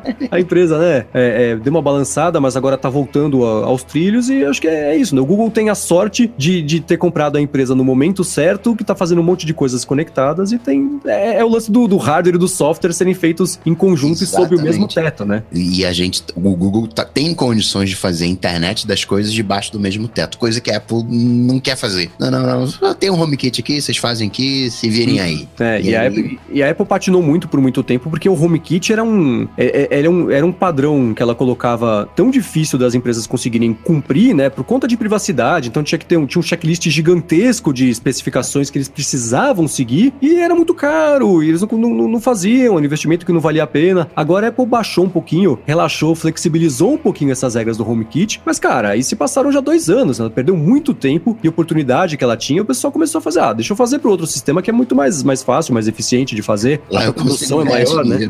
é, exatamente. Então acho que nesse ponto sim, o Google tá, tem essa, essa vantagem, mas eu ainda acho que o mercado é um pouco mais aberto e felizmente, pelo menos por enquanto, não vejo ele voltando a ficar ali é, com, com, silos, cada produto é, não se conversar com o outro, porque aí não funciona, a conta não fecha, não tem jeito. Muito bem, acho que aqui do evento, dos anúncios do Google foi mais ou menos isso. Quero começar aqui puxando o Alô ADT, já com o Alô ADT em tempo real aqui do Douglas Uma, né, que tá acompanhando, é apoiador, tá acompanhando ao vivo aqui a gravação do episódio, e falou, né, a Google Store chegou no Brasil, né, o Google lançou a Google Store no Brasil, e lá fora a Google Store é onde você compra tudo isso que a gente acabou de falar, né, então eles vendem desde um, um Chromecast até o Pixel Phone você compra lá, o Google Home, tudo que tem a marca Google você compra lá, e aqui no Brasil não é exatamente assim, né, ele falou, e, inclusive ele falou, a Google Store chegou no Brasil, será que agora vai, né, começa a aparecer os produtos do Google para serem vendidos? Eu acho que ainda assim não, eu imagino que a Google Store vai ser mais ou menos o que acontece com a Amazon, né, ela só que só, só vende o livros digitais, beleza? Mas de hardware mesmo só vende o Kindle. Então eu acho que a Google Store só vai vender os, os Chromecasts, que é o que já é vendido aqui, né? Mas nem vende, né? Ela só manda pro. Isso, para terceiros. Vai é, no. Você quer comprar? Ah, então vai lá. é, exatamente. Acho que é, é, é, é, mais por aí mesmo. Não vejo. Mesmo porque tudo isso que o Google anunciou agora, o volume é um grande problema, né? Então acho que é, tudo isso agora vai começar a ser adotado nos Estados Unidos. É o próprio primeiro Pixel, né? O Google lançou e passou o tempo inteiro com ele com estoques super né? Porque é, não conseguia fazer num volume grande o suficiente e acho que nem sabia se ia vender num volume que, que justificasse fazer em maior volume, né? Eu acho que agora o Pixel 2, por ter um, um, um design bem parecido, vai ter um, uma vazão um pouco maior, a produção vai ser um pouco maior, mas chegar aqui, acho que por enquanto não rola, não. Vai dar uns 10 anos. Se a gente levar o, o seguinte em conta, começou com o Google Glass, que nunca foi vendido. agora, agora fizeram o Pix. Aí depois de dois meses estava vendendo. Aos pouquinhos está diminuindo o prazo. Sofre da mesma síndrome da Apple, né? É. E outra, né? Você começar a vender no Brasil, apesar de ser. Chegou aqui, é caro, porque é imposto, enfim, tem todo esse problema que a gente já sabe. É, você tem que garantir uma entrega muito grande. Então compensa muito mais você lançar numa Alemanha, numa Itália, em países menores é, é, em população e, e, por consequência, em demanda, né? Do que chegar aqui no Brasil. Acho que sim. A expansão internacional para esses outros países é, com, com população menor vai ser um indicativo de que isso no futuro pode chegar mais rápido ou mais devagar por aqui. Mas por enquanto, não vejo um Pixel Phone chegando por aqui. Não vejo, no máximo, o fone de ouvido, que é, é fácil de mandar no avião, é fácil de, de, de vender, dá para colocar nas lojas para vender também. O Nexus, o LG Nexus, chegou a ser homologado pela, pela Anatel. O da Motorola também foi homologado pela Anatel. Você paga em, em reais, isso é mó legal, que às vezes tem umas diferenças de preço. Uma vez, uh, o Evernote estava, sei lá, 40 dólares no, no, nos Estados Unidos, na, na, mesmo os 40 dólares no, na App Store. Aqui no Brasil, se você comprasse no site, você pagava, sei lá, 100 reais, mas se você comprasse dentro do, do Android, que tinha um preço específico, você pagava tipo 20 reais, assim, tinha uma, umas diferenças de, de preço, né? É um erro na, na hora de atualizar, né? Que não atualiza tudo junto. Hum. Então tem uma. É, é, engraçado, se você tem cartão pré-pago, né? Você pode comprar uhum. né, o gift card. Tem um. O Google é meio. É meio desconjunto, assim, né? Não, uhum. dá pra. Mas sabe um... que eu acho que esse lance da diferença dos preços, especialmente no, no, no, em relação ao Android e, e, e, não só iOS, mas os, os, preços oficiais, é que nem você ter, por exemplo, o, o Spotify, que se você traduzir, ou o Netflix, né? Se você traduzir ou, ou converter o preço na ponta do lápis ali dos Estados Unidos para cá, não faz sentido, né? É muito diferente. Então acho que é por aí também. Eles adequam o preço um pouquinho a cada canal, que eles sabem quanto vai vender ou não. Então, assim, quem tem um Android, se você quer assinar qualquer coisa, você quer comprar qualquer coisa, faz pelo Android que você vai economizar, nem que seja o IOF do cartão, porque se você fizer na App Store, você vai gastar 6% a mais aí de, de conversão. Então, qualquer assinatura sempre vale a pena fazer por Android, mesmo que você vá usar no Android em outro lugar, ou nem vá usar no Android, faz por lá que a economia na certa. Porque o, isso é, é, é dica, né? Pra, como são realmente canais separados, o desenvolvedor faz o aplicativo e coloca um dólar no. Na Apple, você faz por categoria. Então, um dólar vai equivaler no, a tantos euros na Europa. Em cada país tem uma conversão. No Google, isso é separado. Então, ele precisa, o desenvolvedor precisa mexer no preço em cada uma dessas lojas. E às vezes o cara não sabe qual é o preço, acaba colocando para mais, para menos. Então, tem umas. Dá para aproveitar, ganhar um troquinho também. Exatamente. Vamos lá, falamos do o primeiro AloDT em tempo real aqui. Vamos para AloDT, que é a parte de, de, de Twitter, né? O pessoal manda com a hashtag AloDT pra gente perguntas, que cai na nossa planilha gigante de perguntas aqui, e a gente pinça uma ou outra para poder responder. e, Hashtag AloDT. É, isso. Explica aí, Coca. Eu expliquei, acho que eu expliquei errado, o pessoal é, não entendeu. Como é que faz? Porque a gente contratou um secretário e a gente falou pro secretário o seguinte: ó, só vai entrar na planilha quem colocar o hashtag AloDT. Se colocar arroba AloDT, não entra na planilha. Ele foi treinado só para pegar o hashtag AloDT. Exatamente. Tem... Não precisa nem citar eu, você. Põe ah. hashtag AloDT que os três vão ver. Bruno tá lá em Miami também vai ver. e aí a gente pinça as perguntas para poder colocar aqui no, no, no, nos episódios. E foi o que fez o Newton NHC, perguntando da Mac+, a revista Mac+. Vai ser atualizado para 64 bits, Marcos Mendes? Olha, eu posso perguntar pro senhor Sérgio Miranda, que era o editor da Mac+, mas eu não tenho grandes esperanças. Primeiro que a Mac+, já não existe de forma... É, ela só existe em memória, né? E no caso dele, que tá no aplicativo, que ainda existe e, e as revistas estão armazenadas. Mas eu acho que não existe um desenvolvimento ativo da revista. Eu vou perguntar pro Sérgio e dou pra vocês o, o, feedback no episódio que vem. Mas se eu pudesse apostar, eu diria que não. Pô, e o Elia de Ferreira, sempre presente aqui no área de transferência, perguntou com a hashtag AloDT em um tweet com mais de 140 caracteres, diga-se de passagem. Falou o seguinte, né? É, o iMessage Pay pode chegar aqui sem o próprio Apple Pay estar tá, é, é, instalado em estabelecimentos, né? O iMessage Pay é aquele sistema de pagamentos que vai pintar no iMessage, nos Estados Unidos, pelo menos, no iOS 11, que eu consigo mandar dinheiro pro Coca, por exemplo, como se eu estivesse mandando uma mensagem, né? E isso tudo fica ali numa espécie de carteira virtual dentro do, do, do iOS e a pessoa pode usar esse dinheiro para comprar alguma coisa, comprar aplicativo ou transferir pro banco depois, enfim. Mas é, um, é, um, é uma moeda nativa. Bruno é o Bitcoin, o Bitcoin da, da, da é, Apple. exatamente, é. É o Bruno Coin, que é nativo. Então ele perguntou se o iMessage Pay pode chegar aqui sem o próprio Apple Pay estar tá instalado né, nos estabelecimentos e se, ou se precisaria de algum acordo com os bancos nacionais, ou pode entrar na, na fatura como uma compra online? Como é que vocês acham que pode funcionar isso aí? Isso é complicado porque tem regulamentação esse negócio, né? Tem governo. Você talvez consiga fazer transferência de dinheiro até num determinado valor para pessoa física, não pode ser para pessoa jurídica. O, o, que deve ter de exceção para você fazer uma coisa assim, eu não teria tanta esperança, não. É, eu acho que, é, assim, a, a Samsung conseguiu uma tarefa hercúlea de conseguir estrear o, o Samsung Pay aqui, porque era uma coisa que eu não tinha esperança de ver tão cedo, porque é um nó muito gigantesco esse lance de banco, entrar aqui. Mexe com o pessoal que tá muito bem acomodado e numa situação de, de, de poder e de, de barganha ali, não vai querer abrir mão de, de 0.000 nada por cento de uma transação. Então acho que, é, é, em especial dos sistemas de pagamentos da Apple, né, que é outra gigante que tá sempre acostumada a controlar ali a situação, fica ela com os bancos ali batendo chifre e ninguém chega a lugar nenhum. Então acho que nem o Message Pay, nem o Apple Pay devem chegar aqui, porque tem que passar por coisas de, de regulamentação, né? Mexe com dinheiro. Dinheiro não, não tem jeito, né? É complicado. Acho que não vai rolar, não. Agora, sobre, falando de Samsung Pay, que conseguiu entrar aqui no Brasil, a gente pensa que tem trocentos bancos. Não são trocentos bancos, não. É uma meia dúzia de três. Tem Banco do Brasil, Banrisul, o Brasil Pré-Pagos, Caixa. Ou seja, só, é curioso isso, né? Só banco é, estatal, digamos é, assim. Pois é, né? O Nubank que falou que ia ter, né? O, o, o cartão descolado, desde o começo tá falando que tem, ah. e desde o começo tá falando que vai chegar, até hoje tá para chegar e não chegou, né? Os mais descoladinhos que estão presentes, né? Que estão fora do governo, seriam o Banco Inter, o Porto Seguro e a Santander. Pois é, e Santander com, com, com asteriscos, porque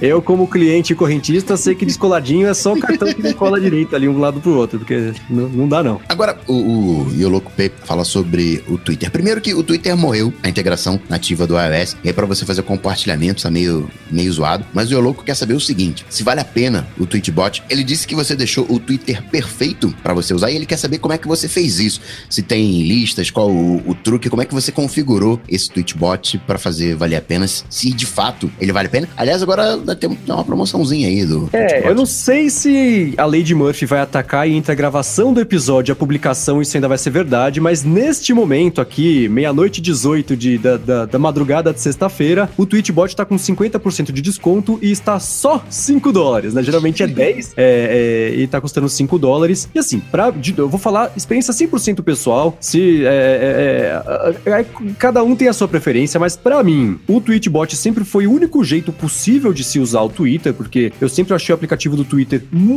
ruim, muito fraco. É, de uns anos pra cá ele tem melhorado bastante, mas agora eu já tô, tô, tô acostumado com o Tweetbot, né? Antes o aplicativo do Twitter não tinha sincronia de, de, de lembrar de onde eu parei na timeline. Não sei se tem isso hoje ou não, mas no Tweetbot tinha, né? Se eu passasse seis horas sem abrir o Twitter, para que eu abrisse, ele ia ter retomado o ponto que eu tinha parado. Então lá de cima, ia ter que scrollar e achar os tweets. Ele nunca experimentou de, de exibir tweet fora de ordem ou destacar tweets com base em sabe-se lá o que, né? Sempre na ordem é, que os tweets foram publicados. Ele tinha. Uh, você uh, tinha alternativa de, de, de, esconder tweets com certas palavras, né? Então o cadastro lá. E aí que entra a minha, a minha customização do Twitter, né? Eu tenho uma lista gigantesca de palavras que eu não quero ver, né? E aí entra assuntos que não me interessam, né? É, briga de políticos, vocês querem brigar, vocês se matem à vontade, mas não venham ocupar o meu dia com essas brigas. Futebol também é uma coisa que eu parei de acompanhar, então é, é, eu, eu, dou mute tudo isso. Filmes que eu tô interessado em ver, né? Eu, eu, não vejo mais trailer de filme, não vejo mais nada. Eu vou no cinema e vejo o filme, e só. Então é, eu, eu, dou mute em nomes de personagens, nomes de filmes também. Mesma coisa com séries e com assuntos que não, não, não me interessam. Então isso tudo eu consigo dar um mute de um jeito muito fácil no, no Twitchbot. No Twitter não tinha. Hoje tem, mas é de um jeito que acho que é diferente, porque é, são, acho que você só consegue filtrar tweets que são direcionados para você. Então vai aparecer na sua timeline, mas se você não quiser receber um tweet falando, sei lá, o nome de um político, é, você consegue filtrar isso. É, outra coisa que eu nunca usei listas. Lista é uma coisa que eu não uso no Twitter, porque assim como no Instagram, eu sigo pouquíssimas pessoas no Twitter, né? Então eu seguindo poucas pessoas e moldando ele para só passarem os tweets de assuntos que me interessam, eu consigo primeiro ler 100% da minha timeline, que eu vejo, sei lá, uns 200 tweets por dia, que não é um, um volume absurdo. E em segundo lugar, por isso eu nunca precisei usar listas, nem sei como é que funciona a lista, mas de novo, isso só funcionou para mim porque o Tweetbot sempre foi muito amigável para esse tipo de flexibilização do Twitter. Mas eu não sei, né? O Twitter já tava com umas ideias aí uma vez de eliminar a compatibilidade com app de terceiro para virar mais tipo Facebook. Aí desistiram disso, aí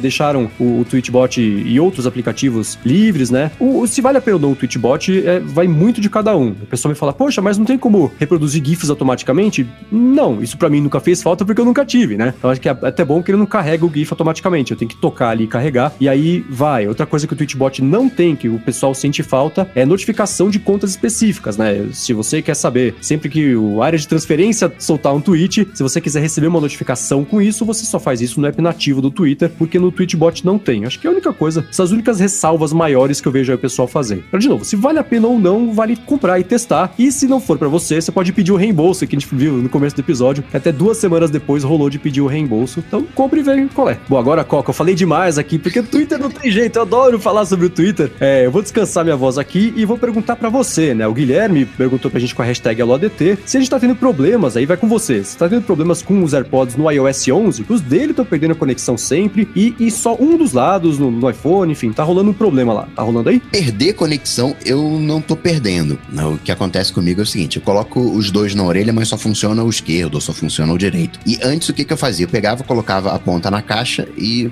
e colocava de novo na orelha, funcionava. Só que agora eu tô fazendo o seguinte: tô dando pausa, eu dou dois toquinhos no direito e pausa, aí dou outros dois toquinhos e volta. E aí quando ele volta, ele volta com os dois, as duas pontas funcionando. É isso que eu tenho é, enfrentado aqui. Agora, perder a conexão, magicamente, não tô sofrendo disso, não. Bom, vou falar que a minha experiência com os, HomePod, com os HomePods, com os AirPods, tem sido mais. Eu tive assim, eu estou no meu terceiro par de AirPods. Eu comprei e duas vezes deu problema de um lado funcionar, um outro não, e parar e perder conectividade. Eu levei na loja da Apple, eles fizeram um diagnóstico lá, viram que estava bichado e trocou. Pode ser que o seu tenha dado problema e por coincidência tenha sido junto do iOS 11, mas tenta, se, se não resolver com uma próxima atualização aí, um ponto 0.03 da vida, leva na loja ou na assistência e vê se troca, porque pode ser um problema dos AirPods e não necessariamente do sistema. Já o Rocha, ele fala também ainda dos AirPods, mas se a gente acha que é possível que no futuro, através de alguma atualização de software, a gente tenha controle de volume dos AirPods. Eu acho que só se for exatamente do jeito que é hoje com, com, com toque, porque ele não tem é, é, sensibilidade, ele não tem um, um, um, sensor, um touch,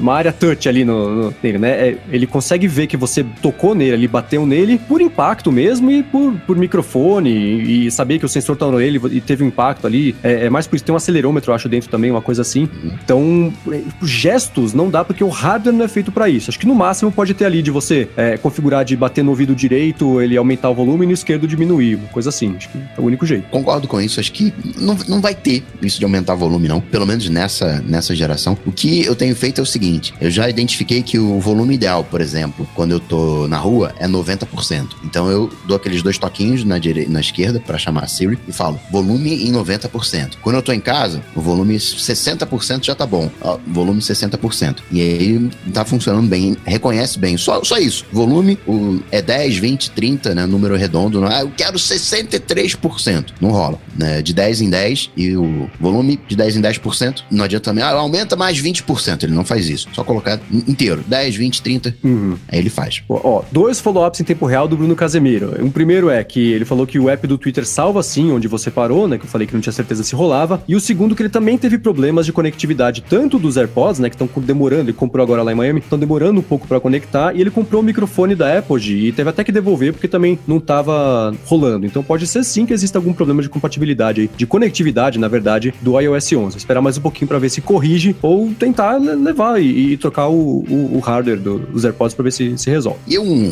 fazer um alô DT aqui também em tempo real do Lourenço Macedo. Eu posso, duas coisas, eu posso voltar o iOS 11 e o WatchOS, no caso no relógio, o WatchOS 4, porque aqui fala tá ruim, tá, tá lento, tá tudo lento. Posso é... retroceder? Não, nenhum dos casos rola. O Watch nunca rolou e o, e o iOS 11 nessa semana a Apple parou de validar o downgrade, danou-se. Tá preso agora. Já era, não tem mais volta. Pois é. Bom, seguindo aqui com o Alô ADT, o Leonardo Lemos perguntou pra gente se ele tá sonhando muito ou se será possível um dia as pessoas com deficiência visual conseguirem dirigir um carro autônomo daqui a uns 20 anos, por exemplo. Não, não tá sonhando não. Acho que até tá sonhando muito porque é 20 anos. Acho que isso acontece antes, porque tem, um, tem algo aí, né? Não só o deficiente visual, mas a pessoa idosa, a pessoa que de repente não se sente segura em, em dirigir. Todo mundo vai dirigir igual, né? Não tem mais a. Ah, eu dirijo bem, o cara dirige mal. Não, todo mundo vai dirigir igual. Quando tiver que aprender uma nova maneira de dirigir, vai ser uma atualização de software. Então todo mundo né, vai.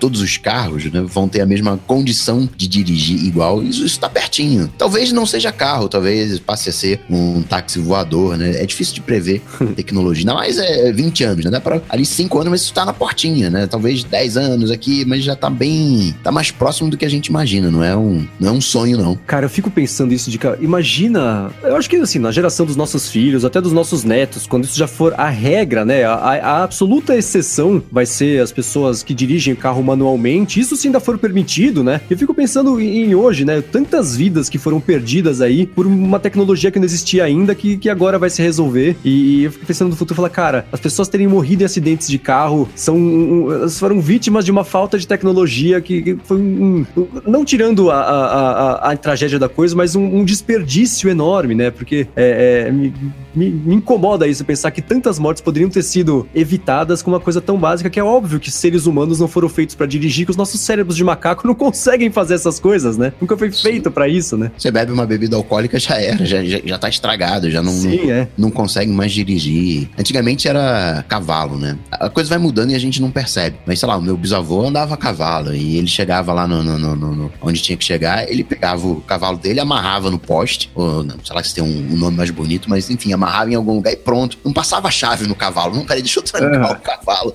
passar chave, ligar o alarme do cavalo. Não, era. Não. E hoje, essa coisa de carro é a gente fica super fechado, a gente fecha, tem alarme, tranca. É quase como uma extensão da casa. E tá voltando um pouco, né? Essa coisa de com o serviço, né? A gente tá começando a ficar desapegado de novo com uhum. o carro. É, é, umas coisas são cíclicas, né? Vão e voltam. Sim, é. E a vantagem do cavalo é que ele, o cavalo é autoguiado também, né? Ah, direto. O meu. Isso é sério, meu bisavô, né? Ele, ele era fazendeiro, né? Às vezes ia lá pra cidade, tomava os goró dele e voltava pra, pra casa ele não conseguia subir no cavalo. Aí ele se amarrava no cavalo e o cavalo ia pra casa sozinho, puxando meu, então, meu bisavô.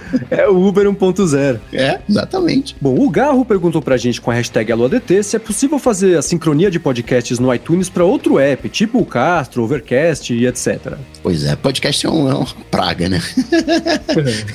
Ele te dá o controle, mas exatamente por isso você não tem nenhum tipo de sincronia. Falar em interaplicativo não, não existe, né? É, é um YouTube, ambiente tá... aberto demais, né? É. No YouTube você tem a playlist que tá no YouTube, você pode pegar qualquer player, que agora não tem mais player de YouTube, só tem o YouTube, hum. mas você não tem, você não tem essa interoperação entre os aplicativos. Você escolhe o seu e fica aí torcendo para que ele seja o melhor. E quando é, pintar um é. outro melhor, você vai de Castro, de Overcast, de PocketCast. É muito, é muito independente. Uh, é, e sobre esse lance de podcast, a gente vem falando. Na verdade, a gente fala sobre podcasts e app de podcast desde o primeiro episódio, né? Mas, de novo, assim como o Twitter é um assunto de, de, de pleno interesse meu e, e, de você e do Bruno também. Então a gente fala bastante sobre isso. Mas na semana passada a gente comentou sobre como, pelo menos para mim, eu tô recebendo diariamente dezenas de perguntas de pessoas querendo saber: ah, não consigo mais, o, o, o app de podcast ficou bem ruim, não consigo mais. É, me, me recomenda alguma outra coisa, né? Eu acho incrível que as pessoas ainda não sabem que a minha recomendação padrão é o Overcast, mas ainda assim é, é, eu sigo recomendando. E nessa semana, o Marco Arment, que faz o Overcast, publicou um gráfico ali de, de, de adoção do Overcast desde que saiu o iOS 11. Ele falou, cara, eu notei uma, um, um aumento significativo e tem o gráfico ali. E o Felipe, nosso amigo Felipe Kellerman, fez um contraponto que, que é, é, é outra hipótese também. E assim, né? Ele, eu, eu, falo que ele é o cara mais otimista do mercado de tecnologia de longe, assim, né? Eu queria conseguir enxergar o mundo como ele enxerga, porque é, é, é muito mais positivo, né? Esse cara, eu, eu, gosto muito de. Ele sempre me faz pensar muito a respeito de, de, de, de abertura e receptividade para novidades e tudo mais. E ele falou assim, cara, será que esse aumento da, do uso do Overcast não é resultado da App Store que tá muito mais bacana, muito mais atraente, tá muito mais, mais né? As pessoas estão mexendo mais, estão baixando mais apps. Não é que as pessoas estão migrando pro Overcast, é que tem mais gente ouvindo podcast no geral agora. Esse não pode ser um jeito mais positivo e mais otimista de encarar a situação? E de fato, pode ser isso. É que na minha experiência, né? Tudo bem que é um recorte. São pessoas no Twitter que escutam podcasts de tecnologia, né? Então é um recorte do recorte do recorte, mas a minha experiência tem sido, né? Via de regra, é, as pessoas detestando o aplicativo novo, porque não dá mais para marcar se você ouviu ou se não ouviu, não dá para você encadear, né? Você terminou de ouvir um podcast já começa o outro. Que sumiram essas coisas e para pro pessoal, pelo menos que vem falar comigo, tá fazendo muita falta. Porém, semana passada eu comentei, né, que tinha sido unânime que o aplicativo de, de podcast tinha piorado. Nessa semana o pessoal falou: não, poxa, para mim melhorou, para mim agora tá muito melhor, tá muito mais bacana, o que só comprova que é, é, o mundo é muito maior, né? Então, é, qualquer mudança, algum um gosta, o outro não, melhorou para um, piorou. uma pessoa me falou: tá super intuitivo, tá bem mais intuitivo, o que eu espero que seja verdade, porque eu sempre achei pouquíssimo intuitivo, né? Mas, enfim, tá, tá ainda é um assunto que tá despertando emoções, especialmente para quem gosta bastante dessa mídia, sendo positivo ou, ou negativo a respeito. Agora, para finalizar, o Raimundo Oliveira, ainda falando de podcast, ele pergunta se o Overcast ele é compatível com, com vídeo. Ele queria queria ter uns podcasts em vídeo, queria saber um aplicativo compatível e que seja compatível com o CarPlay. Tem aplicativo de podcast compatível com o CarPlay, Marcos? Olha, eu sei que o Overcast é compatível com CarPlay, mas não tem suporte a vídeo e pelo que eu vejo o Marco Arment falar, não vai rolar mais cedo. Eu não eu nem conheço podcast, é, aplicativos de podcasts de vídeo, né? Eu sei que existe porque o próprio nativo de, de podcasts tem suporte a vídeo, mas é, é, um, é uma mídia... ele aceita vídeo. Então, isso que eu ia perguntar, porque é uma mídia que eu nunca consumi. Podcast em vídeo é uma coisa que eu nunca consumi. Se eu vou ver vídeo, geralmente eu vou no, no YouTube. Mas é, é o, o, Castro e o Pocket Cast fazem. O Podcast Cast sim, né? Mas ele não é compatível com o CarPlay, né? Então não acho é. que você vai ter que achar um, um, um, ver o que, que é mais importante aí para você. Talvez os vídeos você consumir no nativo dentro do carro, os de áudio você consumir em outro lugar. Não tem uma, uma resposta única para isso aí. Porém, se você que está ouvindo a gente conhecer essa resposta única, né? Um bom aplicativo de podcasts que tenha suporte a podcast em vídeo e tenha suporte ao CarPlay, manda pra gente aqui que a gente entra, é, coloca isso, isso entra como follow-up no episódio que vem. Agora, se você que está ouvindo quiser acessar qualquer link das coisas que a gente comentou aqui hoje, entra lá no área de transferência.com.br barra 042 e se você quiser apoiar aqui o podcast, fazer que nem o pessoal que está acompanhando ao vivo aqui a gente a gravação, o pessoal que vai ter a, chance extra de ganhar o promo code do novidades do iOS 11, o pessoal que ajuda a escolher os títulos aqui do, dos episódios semanalmente, entra lá no apoia.se barra área de transferência. Quero agradecer primeiro o Eduardo Garcia pela edição mais uma vez, deixamos ele na fogueira aqui, estamos gravando na madrugada um dia depois, então a gente vai tentar fazer o episódio sair o mais rápido possível sem que ele tenha que ficar lá se ferrando é, é, é para isso, né? Então vamos achar o equilíbrio aí para ficar bacana para todo mundo. Obrigado também à Alura pelo patrocínio aqui do episódio. Obrigado para você que acompanha o episódio, que recomenda o, o área de transferência para os amigos, recomenda podcasts como um todo, não só o ADT para os amigos, né? Para trazer mais gente aqui para essa mídia que é sempre bacana. E é isso aí, Bruno, que está nos acompanhando lá de Miami. Obrigado pelos pitacos via iMessage, né? Não conseguiu nem entrar aqui no, no chat do YouTube. E Gustavo, obrigado também. Eu que agradeço, sempre uma honra, um privilégio. Bruno Casimiro é o Bruno Underline Casimiro. e eu que fico, né, batendo ideias e trocando bolas. Só ir lá no Google, bater Coca-Tech que vocês me acham. Até semana que vem. Beleza, se quiser falar comigo no Twitter, eu sou MVC Mendes e apresento o Loop matinal de segunda a sexta. E é isso aí, tudo dito e posto, a gente volta na semana que vem. Falou, tchau, tchau. Thank you.